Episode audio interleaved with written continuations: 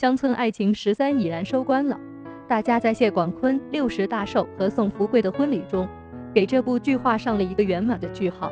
当然了，今年算是这样了，依旧在等待乡村爱情十四的到来，估计是到明年了。乡村爱情系列的结束，才代表着这个年的结束。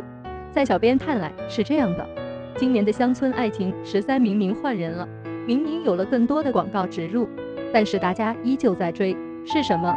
这就是十几年的情怀，有好的口碑就会有不好的质疑。乡村爱情系列已经破局了，每一部乡村爱情中，大家最为关注的便是谢广坤最后是如何道歉的。看了这么多季，不难说。谢广坤的道歉可谓是充满了各种花样，而作为观众也有一个直觉：每当感觉谢广坤要道歉的时候，就意味着这部电视剧要结束了。一点不假，在《乡村爱情十三》中，谢广坤的道歉竟然变成了大喇叭道歉。但是官方的吐槽最为致命，正如王老七所言，道歉之后又是做，周而复始。我们记得在前几部中，谢广坤的道歉方式分别是饭桌上道歉。抽自己耳光道歉，灯灭我灭的形式感道歉。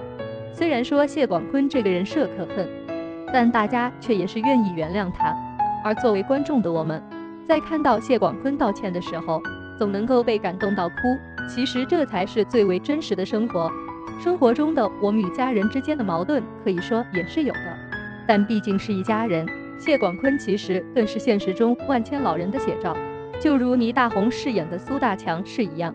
这一季中，谢广坤解锁了新技能，全村的大喇叭中正式的道歉，一部分算道歉，一部分算是对老人和家庭的解读。不得不说，这回的谢广坤道歉上了一个很高的档次。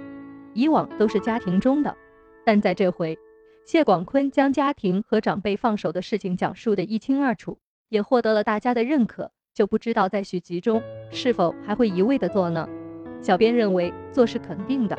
毕竟谢广坤在第一部的时候设定的人设便是如此。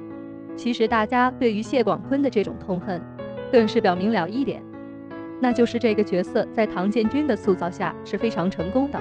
就如倪大红一样，当一个人设在表演的时候演得让人产生喜怒哀乐，就说明这个角色已然成功了。谢广坤从开始到现在，从对王小蒙、对谢腾飞、对事业、对爱情、对家里的亲情。或多或少的都有过干预，但最后大家都选择了原谅。对老人的敬重和原谅，其实是乡村爱情系列一直以来给我们带来的讯息和正确的导向。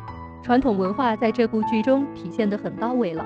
要说本山大叔的弟子都是一等一的厉害，不管是表演还是才艺都是如此。谢广坤这个角色算是乡村爱情的代表。要说作为象牙山首富的他，一点都不含糊。只是在家里的问题上不断的做，不停的道歉。我们可以脑洞一下，在乡村爱情十四中，谢广坤又会如何道歉呢？每一次的道歉都是情深意切，但每一次的做也是让人恨得牙痒痒。这一季虽然结束了，但我们依旧记得谢广坤家中因为一道墙而分出的楚河汉界。